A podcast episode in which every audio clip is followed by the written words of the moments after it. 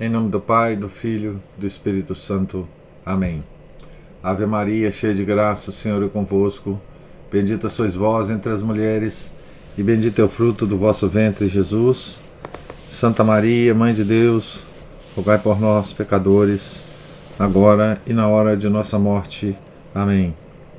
São Felipe Neri, rogai por nós. Santo Irineu, rogai por nós.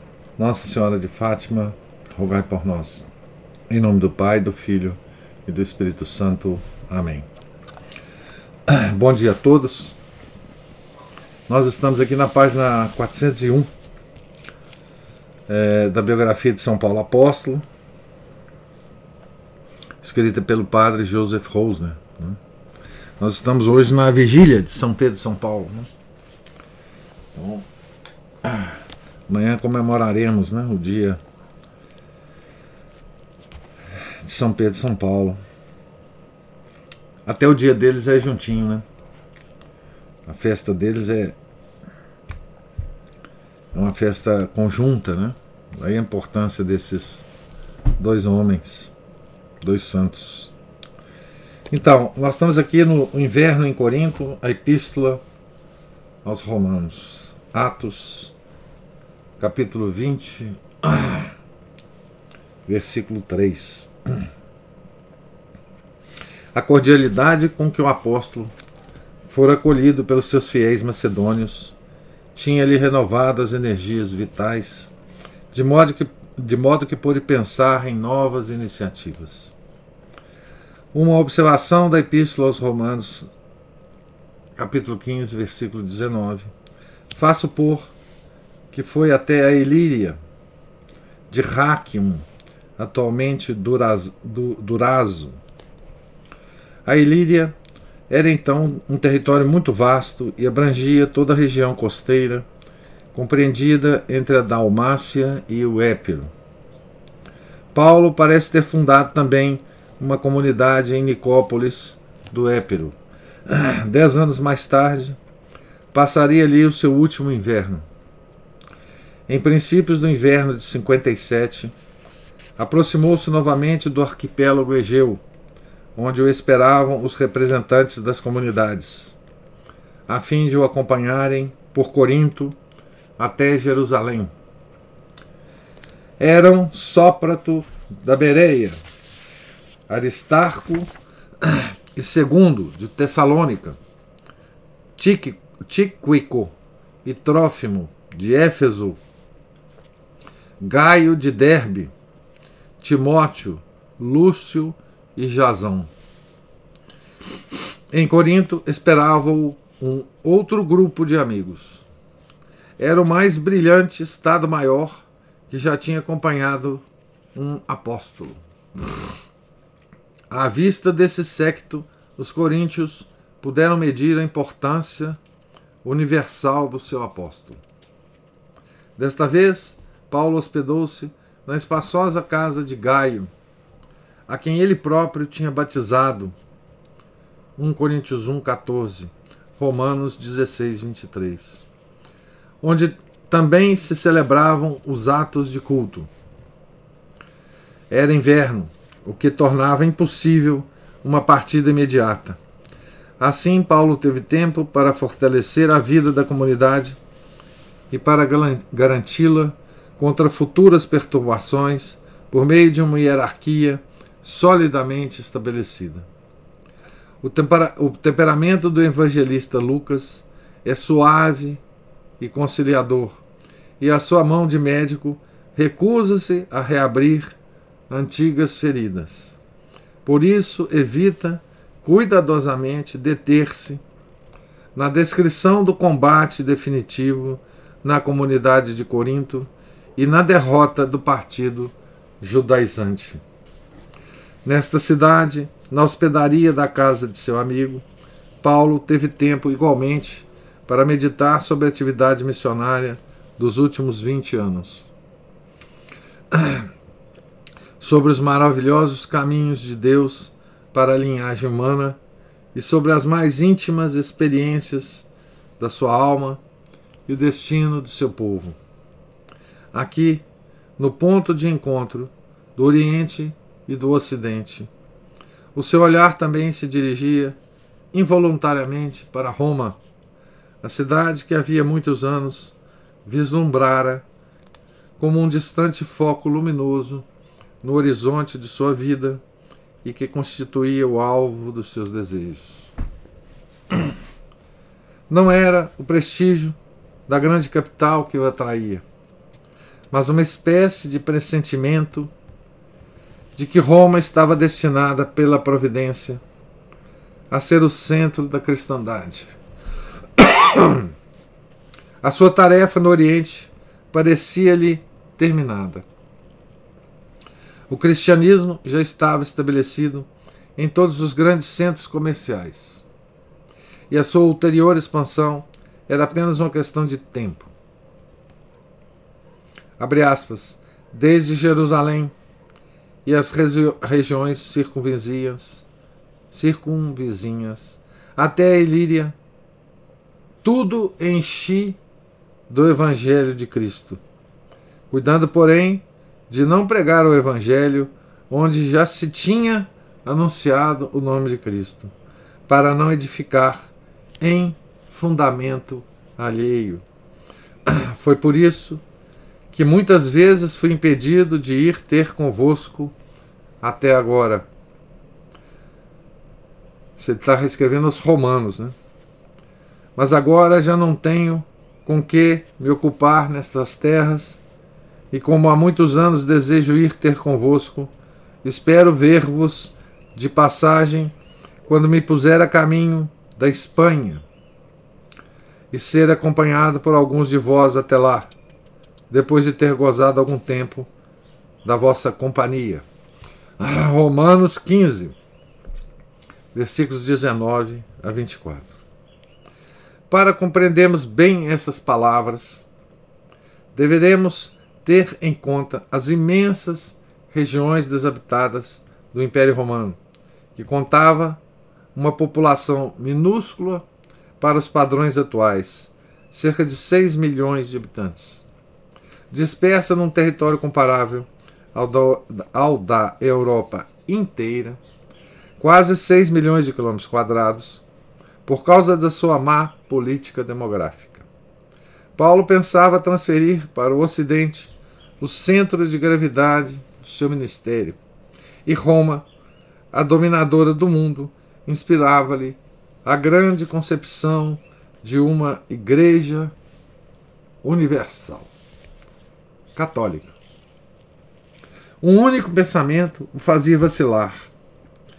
Fiel aos seus princípios, não desejava edificar em terreno alheio e sabia que em Roma já estava lançado um fundamento apostólico. Essa expressão só se pode referir a Pedro. Uma vez que o imperador Cláudio, que decretara a expulsão dos judeus de Roma, morrera no ano 54, é provável que Pedro se tivesse estabelecido ali por volta do ano 55, acompanhado de sua mulher e do seu intérprete, Marcos.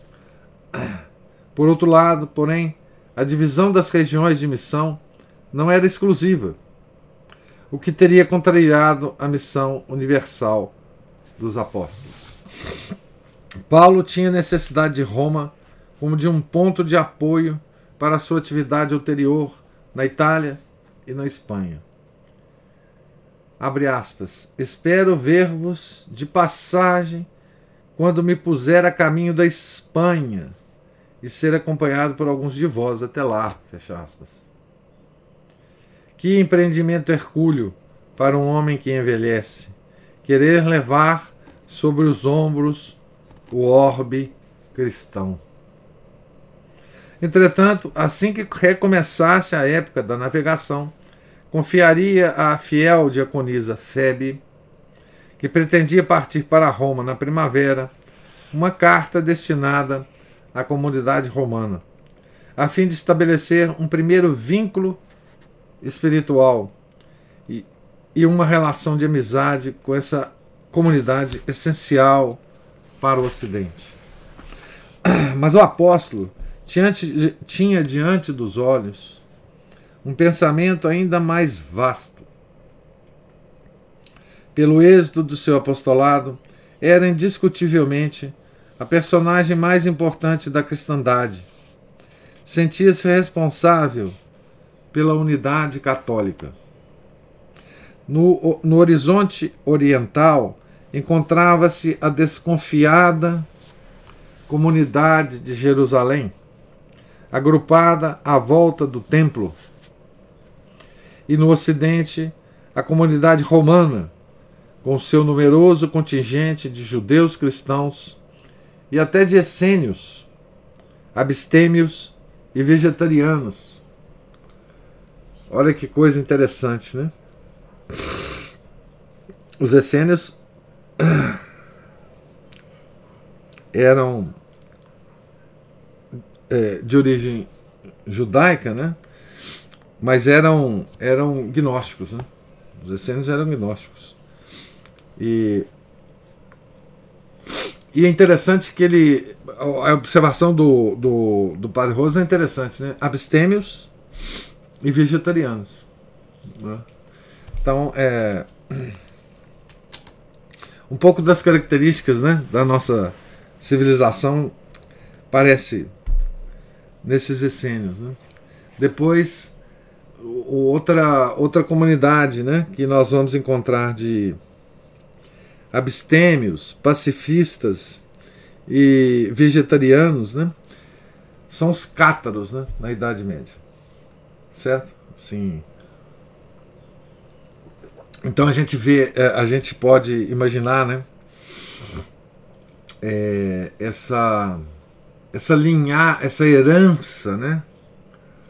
De, de puritanismo desde a antiguidade, né? Ah, pré-cristã, inclusive. Né? A essas almas timoratas, o apóstolo chamava-lhes fracas na fé, por oposição às fortes. Estava, pois, decidido a estabelecer, através da viagem a Jerusalém, a paz com a comunidade mãe e ao mesmo tempo a oferecer, sob a forma de uma epístola, um ramo de paz aos judeus cristãos da Igreja Romana, para demonstrar-lhes que não era um renegado infiel ao seu povo, que não pretendia privá-lo das suas promessas, que o fato de se, de se ter desvinculado da lei não era um ato de infidelidade, e que ele próprio sentia de noite uma dor atroz pelo destino dos seus irmãos hebreus. Gente, essa carta aos Romanos mostra inclusive que a, a fama de Paulo né, já era universal na igreja. Né? Ele nunca tinha ido a Roma. Né? É, mas essa carta mostra que lá eles já o conheciam. Não, não tem sentido nenhum Paulo ter escrito a Roma, né? Como um desconhecido da comunidade romana, né? Dos cristãos. Então, em Roma, já se tinha notícia de Paulo. Né? A esses motivos, essa, essas cartas, inclusive, já, deve, já deviam estar sendo copiadas, né, distribuídas em outras comunidades. Né? As outras cartas dele. A esses motivos, acrescenta-se ainda uma terceira consideração. Paulo sabia que se ia aproximando da velhice e era assaltado de vez em quando por tristes pressentimentos de que as oferendas para Jerusalém não seriam acolhidas pelos santos, entre aspas, da maneira como ele esperava, e que ele próprio se iria precipitar na boca do leão. Romanos 15, 31. Era, pois, o um momento próprio para legar à comunidade, à cristandade, o seu testamento espiritual e deixar por escrito a farta colheita de, de pensamentos amadurecidos na sua vida tempestuosa. O seu evangelho, entre aspas, sobre os misteriosos caminhos da salvação divina. O grande pensamento que começara a desenvolver na epístola aos Gálatas latejava ainda no seu espírito. Essa carta tinha sido, acima de tudo, o grito de um coração apaixonadamente agitado. Agora desejava retomar serenamente as questões e expô-las com profundidade e reflexão. Por isso, a Epístola aos Romanos merece ser considerada, antes de mais nada, um tratado teológico sobre a questão central do cristianismo. A nova situação estabelecida por Cristo do gênero humano em relação a Deus. É, pela, pela importância central dessa epístola, né? É, todos os, os todo mundo que quer deformar a doutrina católica se baseia nessa epístola para deformar o entendimento que se possa ter dessa epístola para deformar a religião. Foi isso, foi isso que o Lutero fez, né? É, exatamente usando a epístola aos Romanos. Né? É o, o evangelho dele, né? digamos assim, de Paulo.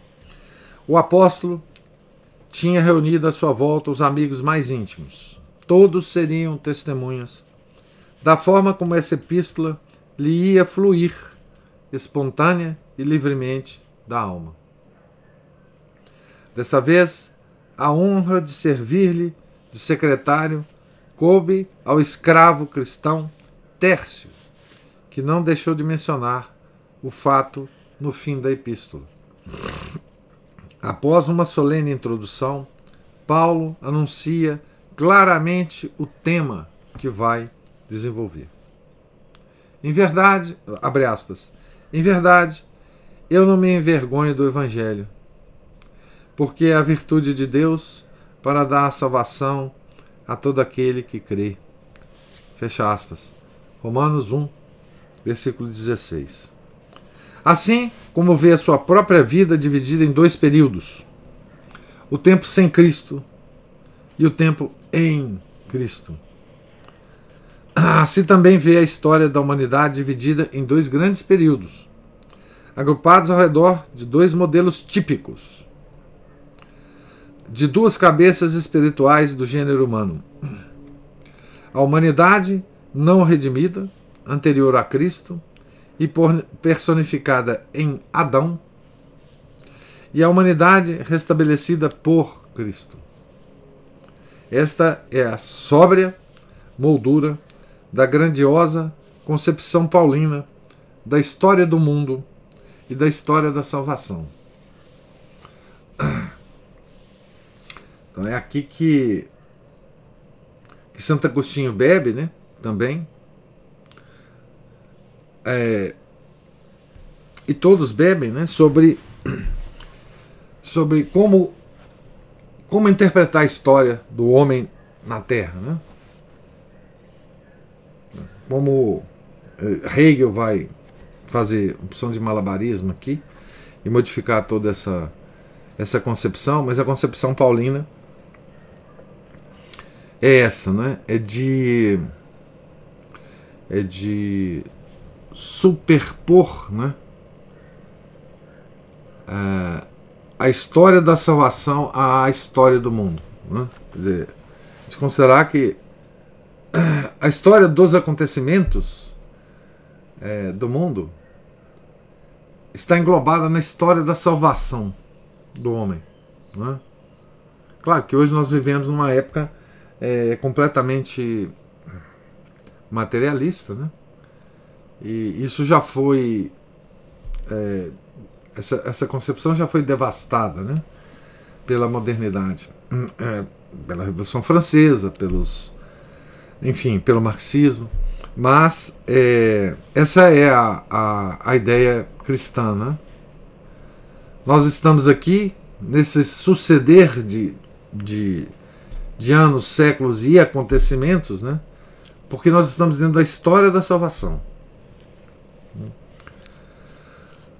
Em primeiro lugar, pergunta-se qual é a situação religiosa do gênero humano no tempo sem Cristo. Por acaso poderemos encontrar realizada aqui, de alguma maneira, a relação ideal do homem com Deus, o estado de justiça?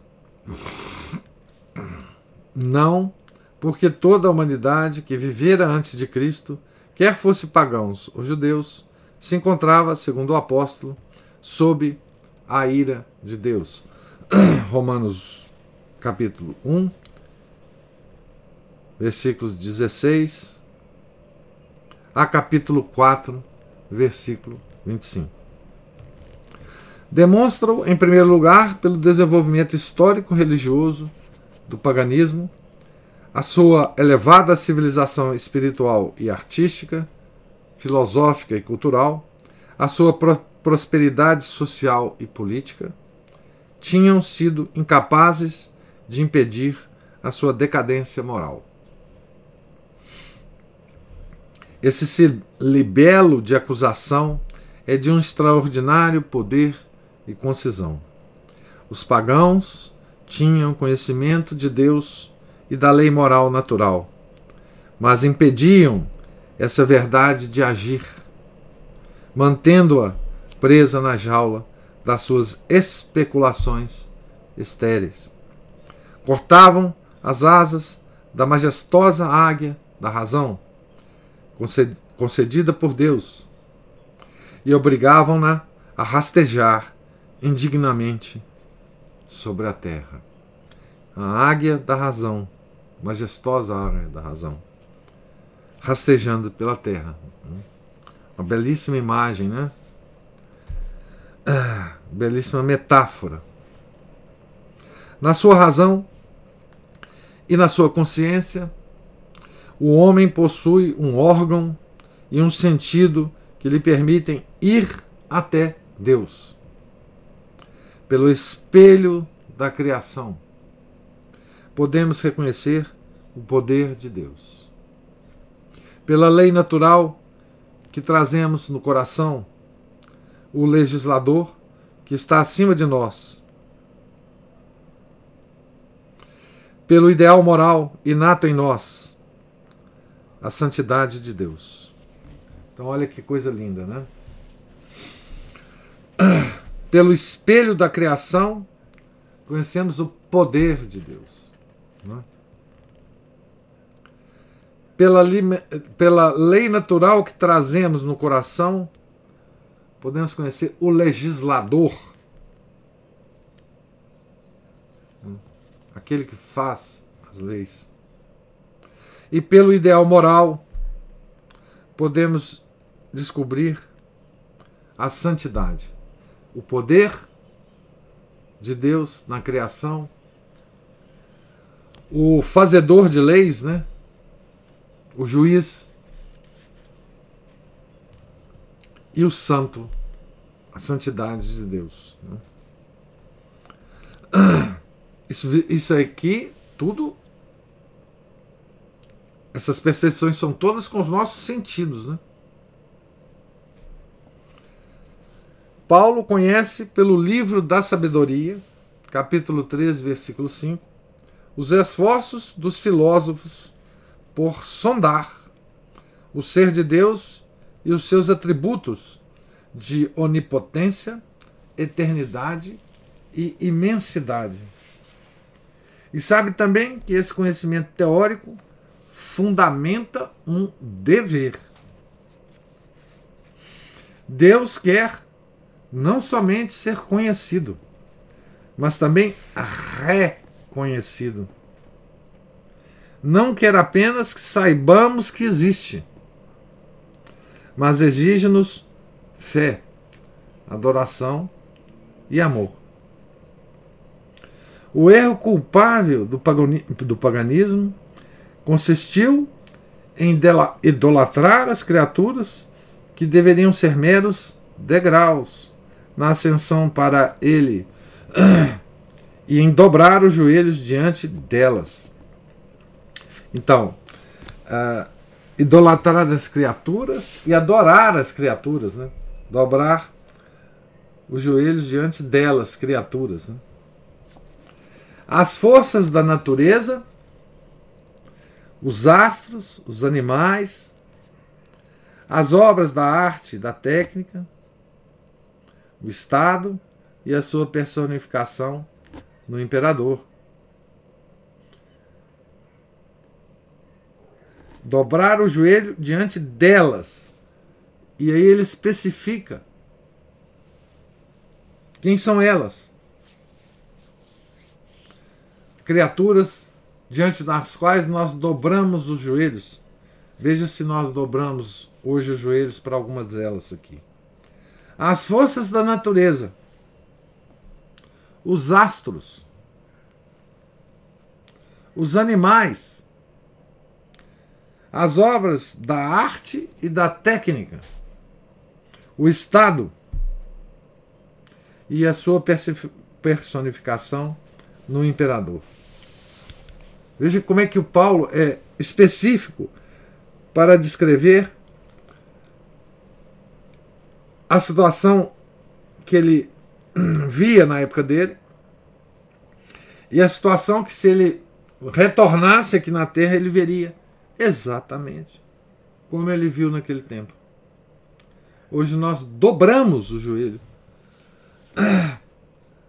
né, para as forças da natureza. Adoramos, né? Uma adoração, né? Os astros, o universo, né? Os astros aqui têm o sentido da, das, das artes divinatórias, né? astrologia na época. Mas pode ter outros sentidos aqui, né? pode ter o sentido da ciência, né? Aqui, astronomia, etc. Os animais, adoração de animais, né? Várias civilizações, a civilização egípcia adorava, né? Nós também hoje, né? Temos vários direitos dos animais sendo é, consignados em lei, né? Nós adoramos os animais hoje, tá certo? As obras da arte e da técnica, tecnologia. Né? E o Estado. Esperamos do Estado tudo, né? Tá certo? Então, Paulo, enfim, está nos descrevendo, né? Foi por essa razão que Deus, abre aspas, os abandonou aos desejos do seu coração. Fecha aspas. Romanos 1, 24. Então, como Deus é o mesmo, tá certo? não não nos enganemos, né? Que Deus também nos abandona. Né? Nos abandona hoje, não o, o, os pagãos também, né? Mas os, o povo dele também é castigado por ele, né? Deus. Romanos 1, 24. Mas o homem abandonado a si próprio não pode salvaguardar nem sequer a sua dignidade humana. O homem que diviniza o humano não só perde o sentido do divino, como também o sentido do humano.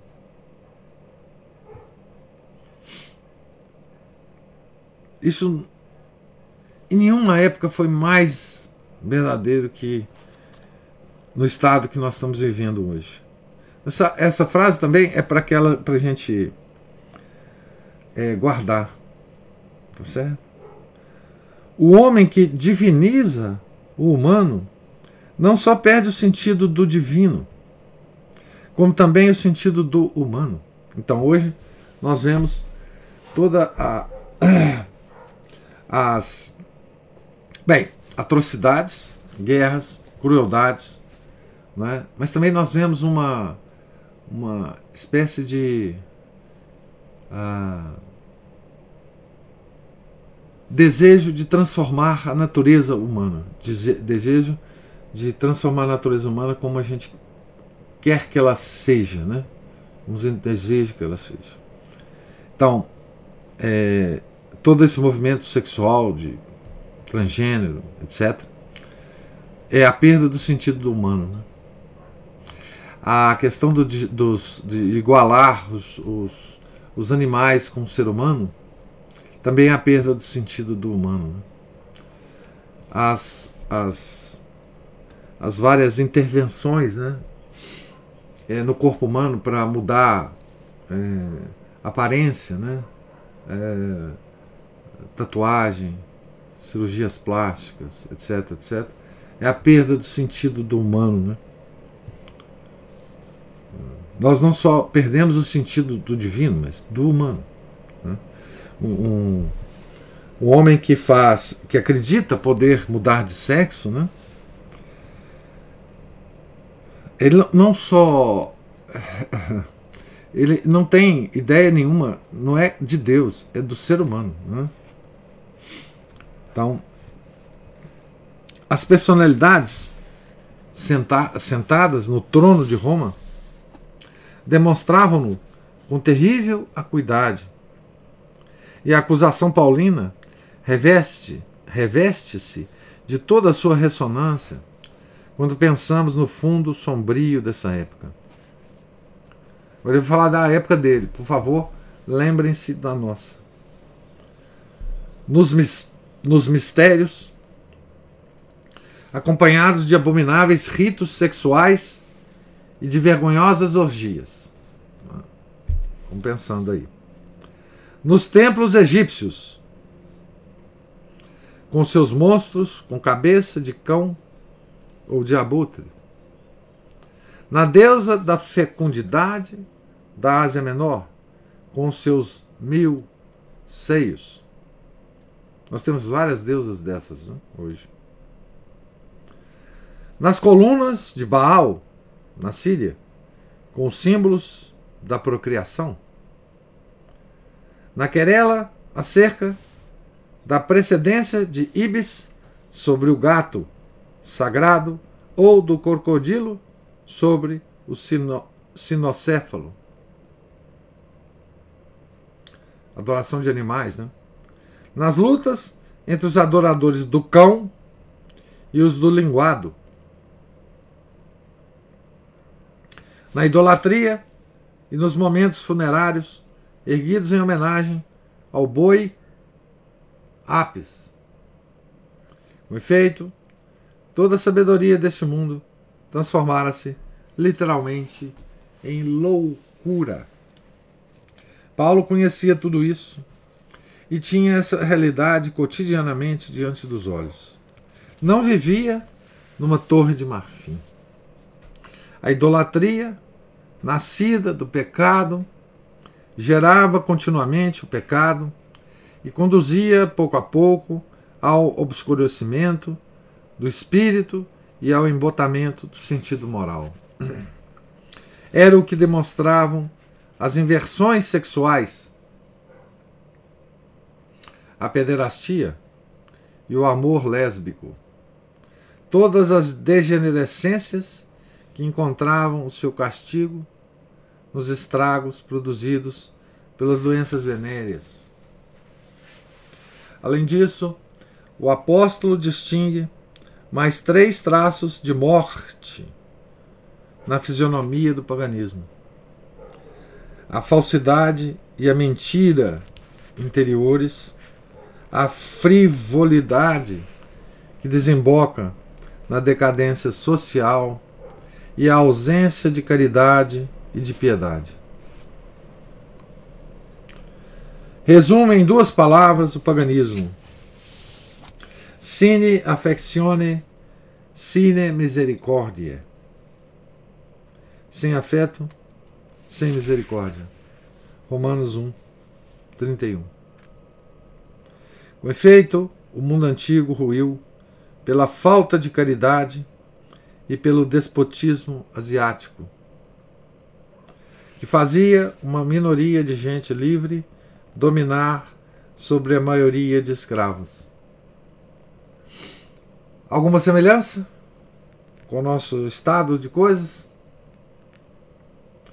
Diante de um plano de fundo tão desolador, a bondade e o amor pelos homens, manifestados no Filho de Deus, Tito 3, 4, versículo 4, tinham de aparecer como uma novidade nunca antes vista. Uma minoria de gente livre tentando dominar uma maioria de escravos. Esse era o mundo antigo, né? E é o mundo novo, né? Veja, gente, o homem não muda, né? O homem não muda. Então, é, a, a, a, esses instintos que eu digo, né? Não mudam. Nunca mudarão, né? À medida em que esse amor pelos homens não é, é demonstrado pelo Filho de Deus, foi sendo, foi convertendo o mundo. Esses instintos foram sendo controlados, né? Na, na civilização. Né? E, e foi sendo criada uma grande civilização baseado exatamente é, na misericórdia, na piedade, não é? E quando essa, essa a mesma civilização, né, retrocede, volta o que era antes, porque não tem mais nada para voltar. Volta sempre aos instintos mais cruéis do homem, né? Então volta o quê? Volta uma minoria de gente dominando uma maioria de escravos. Essa redução do, do povo né, à situação de escravo é absolutamente uma coisa, digamos assim, natural quando esse amor pelos homens, trazidos pelo Filho de Deus, retrocede ou é tirado de cena. Né? Como foi. Né?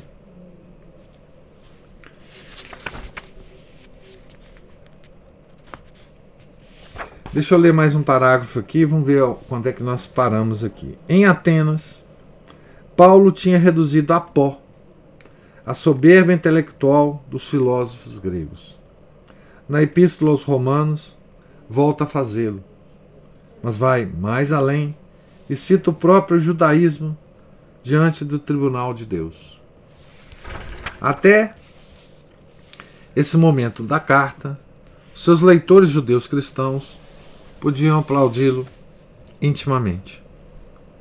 Mas o apóstolo passa a dirigir a sua acusação contra o judaísmo. Além da razão e da consciência, os judeus tinham sido outros guias para Deus. A revelação, a lei, os profetas, as sagradas escrituras, as promessas messiânicas. Mas eis que se comprovava o mais penoso dos fatos. Precisamente aquilo que lhes tinha sido dado para a sua salvação, convertera-se na sua perdição, porque eles o tinham tomado orgulhosamente por um privilégio, por um privilégio da sua raça, vinculado à carne e ao sangue. Na questão da salvação, Paulo não lhes concede, portanto, nenhum privilégio, apesar das promessas messiânicas. A lei não era meio de salvação, mas apenas um processo educativo que trazia em si mesmo a causa da sua é, anulação. Esta foi a grande tragédia do judaísmo: enganar-se sobre o sentido da lei e perseguir a falsa imagem de uma salvação levada a cabo apenas pelas suas próprias forças. Olha que coisa impressionante a análise de Paulo sobre o judaísmo. Né? Ele está acusando aqui o, o, judaísmo de pelagianismo, né? da heresia de Pelágio, né? que é acreditar que a gente possa se salvar, né? Pelas nossas próprias forças. Paulo não estabelece nenhuma distinção entre a lei ritual e a lei moral. As duas formam uma única lei, já ultrapassada e abolida. Depois da vinda de Cristo, a parte moral da lei, o decálogo, deve ser entendida num sentido completamente novo. Deve receber outro fundamento e outras motivações, e ser cumprida em virtude do novo princípio de vida enxertado em nós. A graça. Também o judeu receberá a salvação de Cristo, não de Moisés. Todo aquele que não se submete a Cristo permanece pecador, por mais elevados que sejam sua conduta moral, seus sacrifícios e a sua ascese. Mas a maior culpa tanto dos judeus como dos pagãos. Consiste em não quererem reconhecer o seu pecado e em não se sentirem nem considerarem pecadores. Apesar de buscarem a salvação e a purificação mediante determinadas obras, como as purificações rituais, a abstenção de vinho e carne, pitagóricos, essênios, entre aspas, as fórmulas mágicas, religiões de mistérios, ou ainda mediante uma relação jurídica contratual com Deus. A aliança do Sinai. Veja, ele coloca todo mundo junto aqui, né? Os pagãos das várias tendências e os judeus. Todos juntos. Quer dizer, depois da vinda de Cristo, estão todos errados igualmente. Né?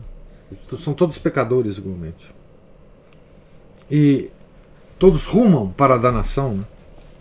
Então, olha o que, ele, que ele coloca. Né? Ah, purificações rituais, abstenção de vinho e carne, como, como forma de salvação. Né? as fórmulas mágicas e a relação jurídica contratual com Deus que tinha os judeus, a aliança do Sinai, né? A razão última do pecado é sempre esta: o orgulho humano, a pretensão da autonomia religiosa e moral. É por esse lado que a antiga serpente continua a erguer a cabeça. A religiosidade pagã, a religiosidade pagã tinha por princípio, abre aspas, a divindade somente atende aos puros.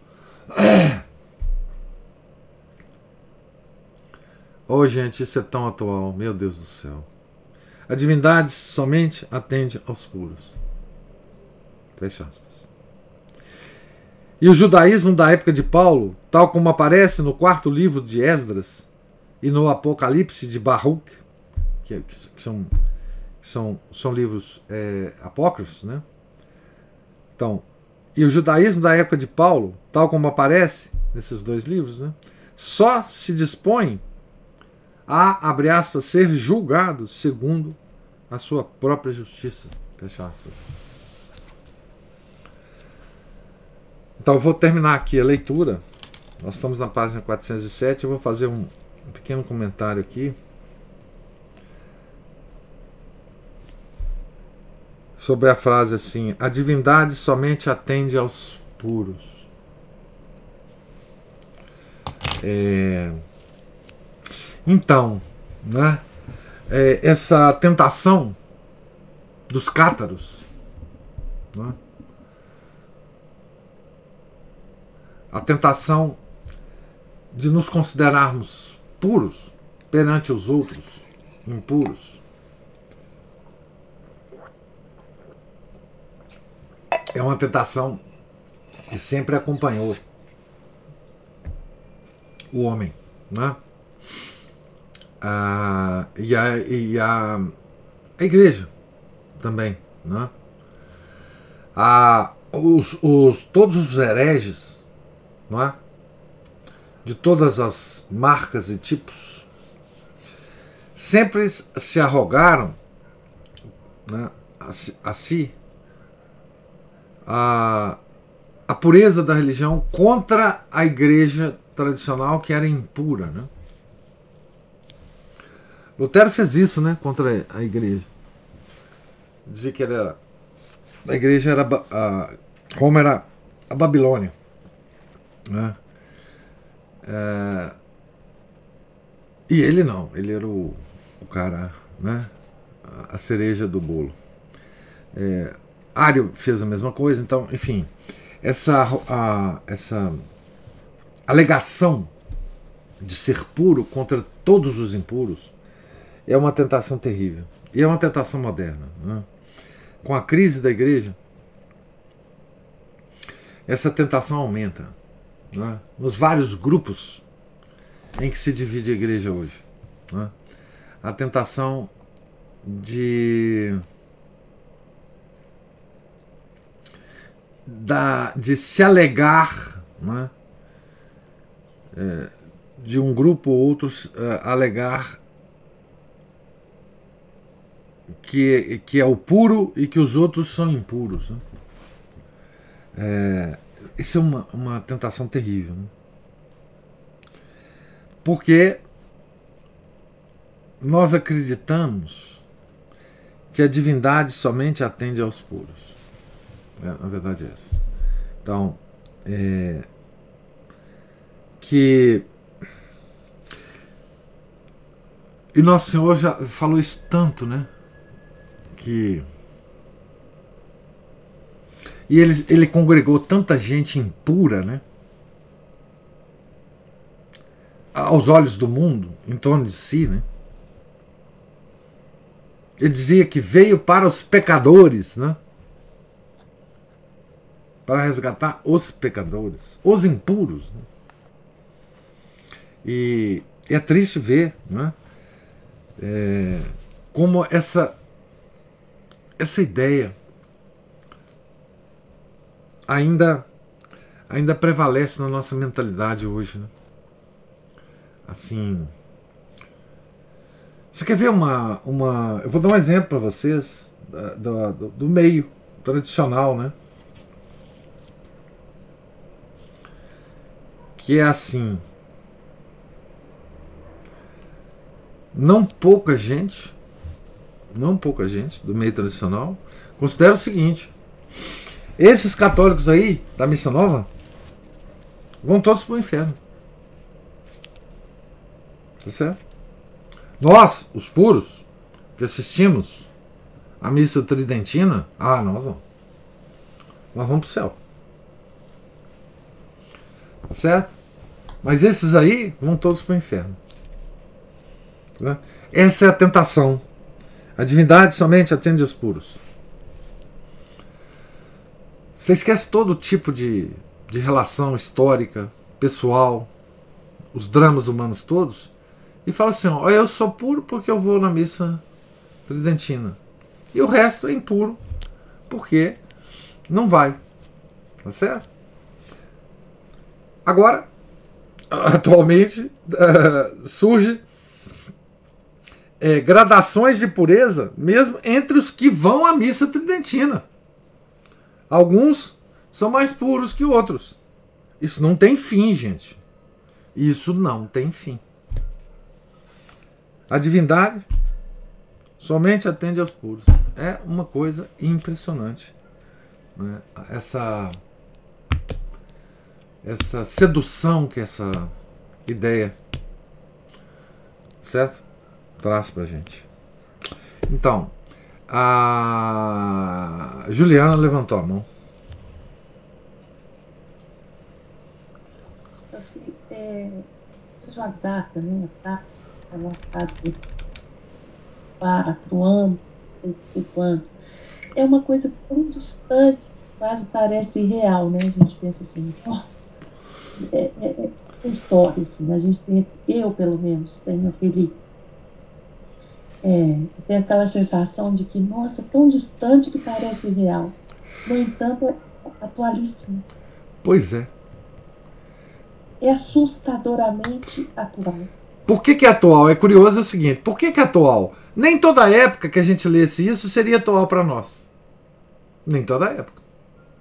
Se a gente lesse isso no século XIII, não seria atual para gente. Nem no século XVII, nem no XVIII, talvez. Porque agora o, o cristianismo saiu de cena e voltou o paganismo em todo o seu esplendor. Porque não se iluda, não se iludam. O paganismo tem o seu esplendor.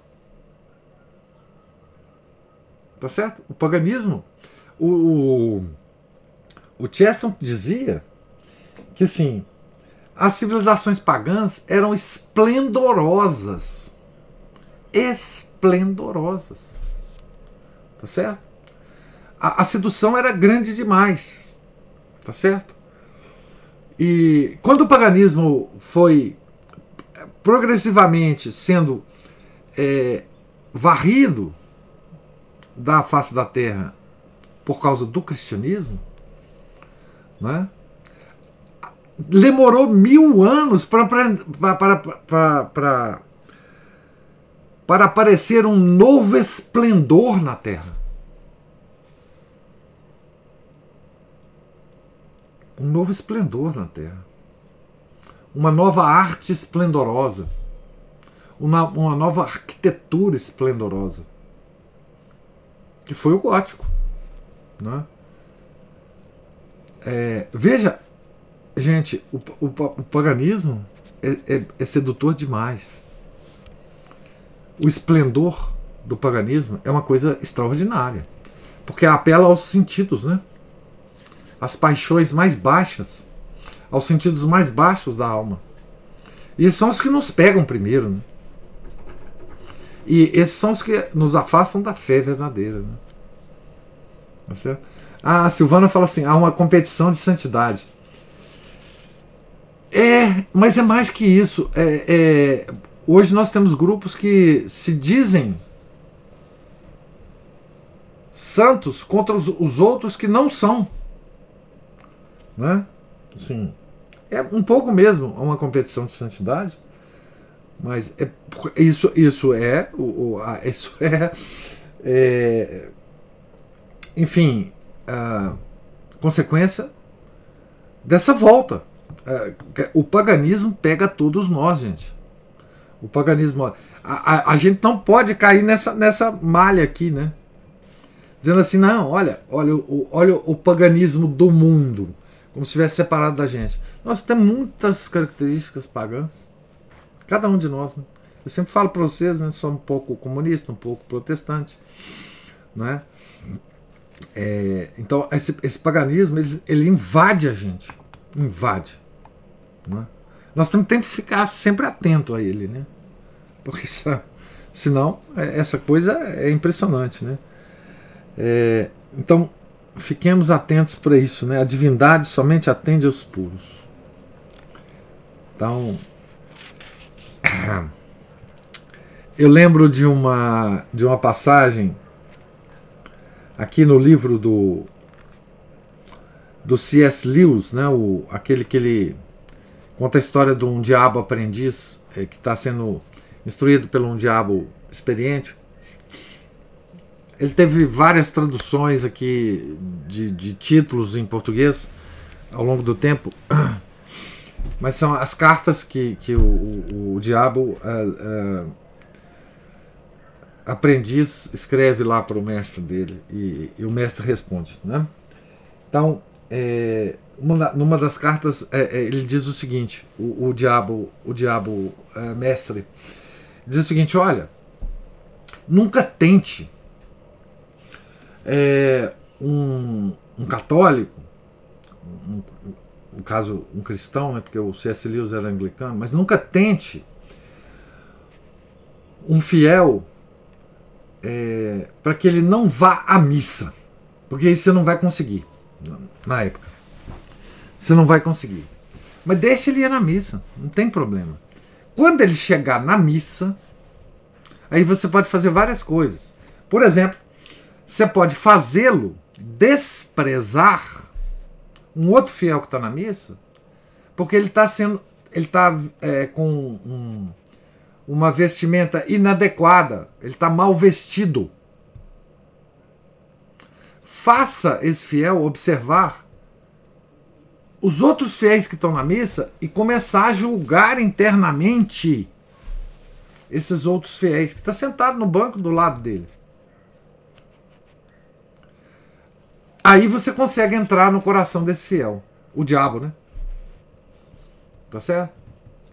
Então não tente evitar que ele vá à missa. Isso você não vai conseguir. Mas lá na missa, você pode fazer o seu trabalho tranquilo. Né? Tá certo? Exatamente isso, né?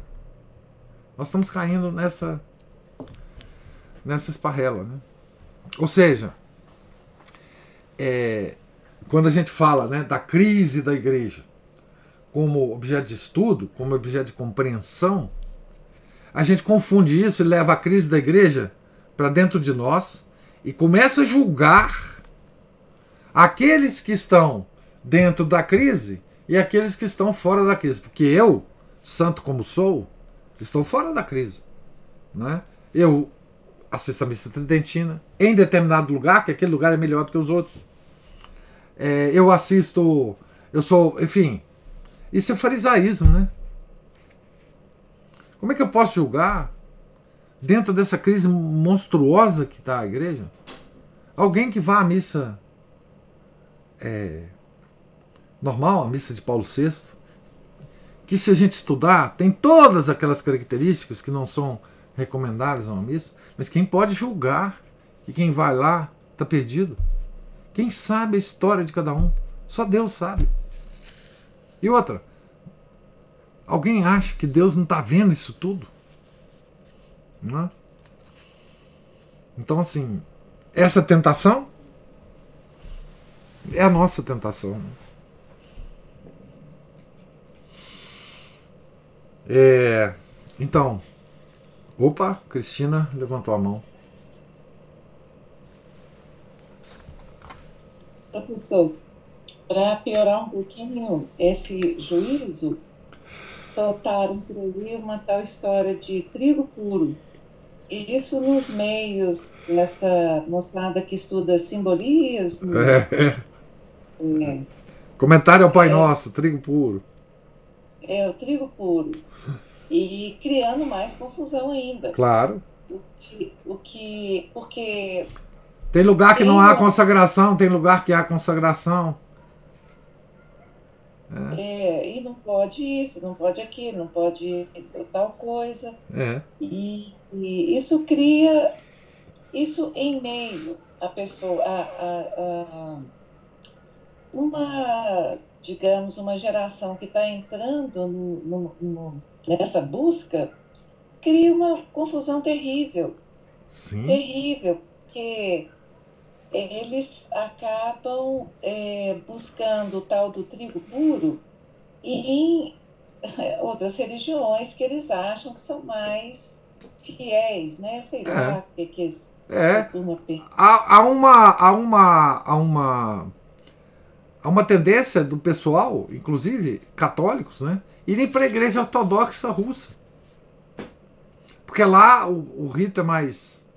Exato. Perfeito. Exatamente. Eu esqueci, tinha esquecido disso, mas é, é, essa turminha está indo toda para a ortodoxa russa. É, que a igreja é da KGB, né? Não podemos esquecer, né? Mas veja, a aparência, né?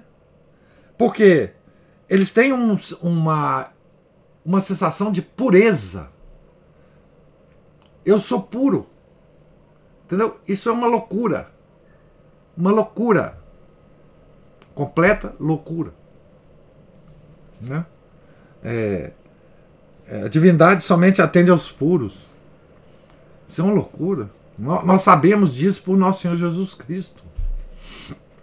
Nós sabemos isso pela pará, pará, parábola do fariseu e o publicano. Gente, lê-se de novo essa parte do Evangelho o publicano e o fariseu rezando no templo. O fariseu se gabando. Se gabando de quê? Da pureza. E o publicano, coitado, sabendo que é pecador, sabendo que faz um, um trabalho é, que não é honrado pela sociedade, sabendo que ele não vale nada, tá certo?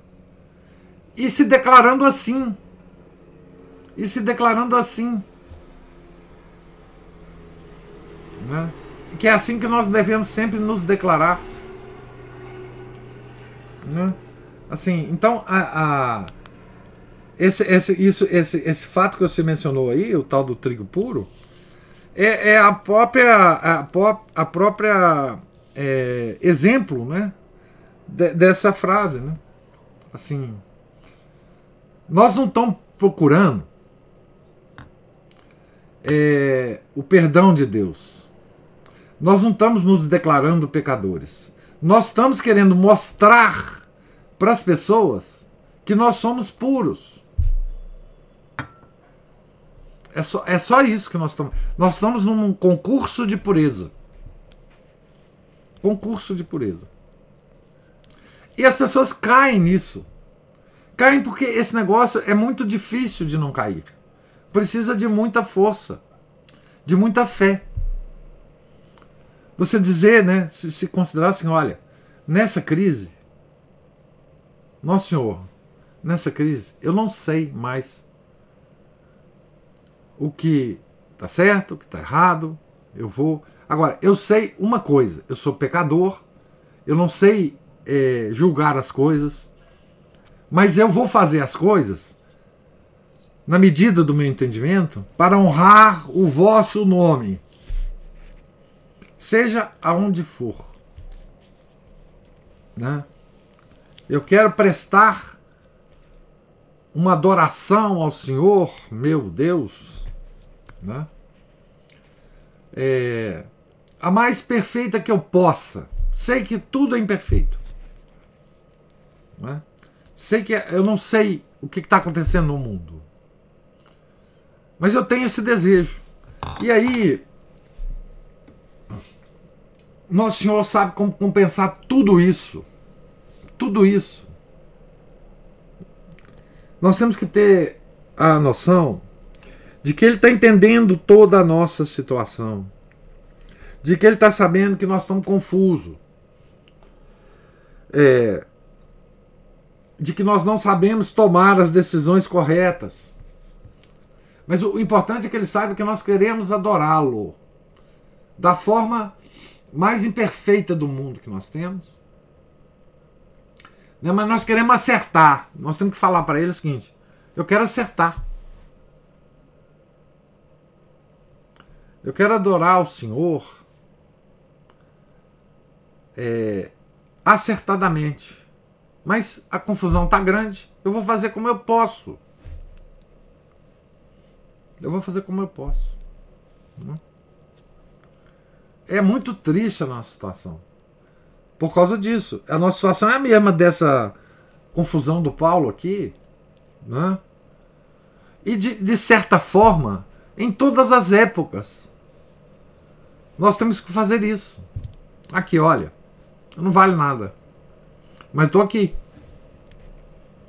Tá certo? Eu estou aqui. Né?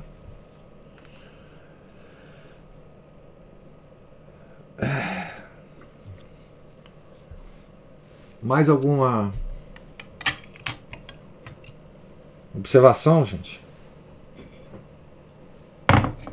Só mais um reforço no conceito de humildade. Hoje eu vou ter que pegar um caderninho, assistir o final dessa aula e anotar um monte de coisa aqui, que foi muito profundo. É. É, é muito triste, é profundo e triste, né? Mas assim, é, essa tristeza ela é absolutamente necessária para a gente, né? Porque é uma tristeza diante da nossa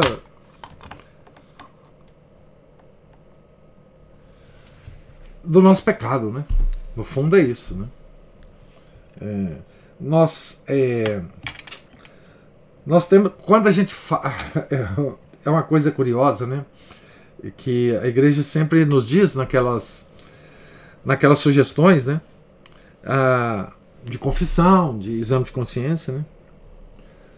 que nós devemos nos entristecer com os nossos pecados, né? É, chorar pelos nossos pecados, né? E quando a gente lê isso, a gente não sabe o que, o que, que é isso, né? O que é esse trem de contrição perfeita, né? É um pouco isso, sei lá o que, que é, né? O que, que sou eu para ficar é, é, falando sobre isso. Mas eu tenho certeza que passa um pouco por isso, né? É, é, é, na declaração consciente, né? De que não estamos sabendo de nada. Nós estamos pecando, nós não queremos mais pecar. Né? Mas. É, e pedir a Deus, né? Para que Ele nos dê a graça de não pecar mais, né? É, então, assim, é, um, é, é, o publicano né, rezando lá no templo. Né? É, a gente não quer ser como o fariseu. Né? E, e, mas na maioria das vezes, nós somos né, fariseu. E, e quando a gente tem consciência disso, que a gente retroaja, né? Não peça perdão e retroaja, né? Enfim. Pois bem, gente. Uma bela reflexão para para vigília, né? São Pedro, São Paulo. Essa leitura belíssima aqui.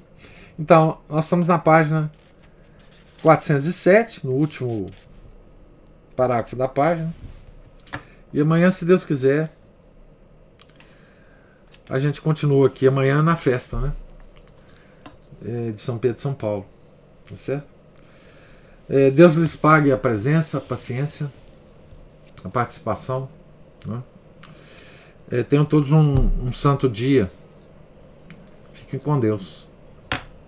Em nome do Pai, do Filho e do Espírito Santo. Amém. Ave Maria, cheia de graça, o Senhor é convosco. Bendita sois vós entre as mulheres e bendito é o fruto do vosso ventre, Jesus. Santa Maria, Mãe de Deus, rogai por nós, pecadores, agora e na hora de nossa morte. Amém. São Felipe Neri, rogai por nós. São Paulo Apóstolo, rogai por nós. São Pedro, rogai por nós. Nossa Senhora de Fátima, rogai por nós. Em nome do Pai, do Filho e do Espírito Santo. Amém.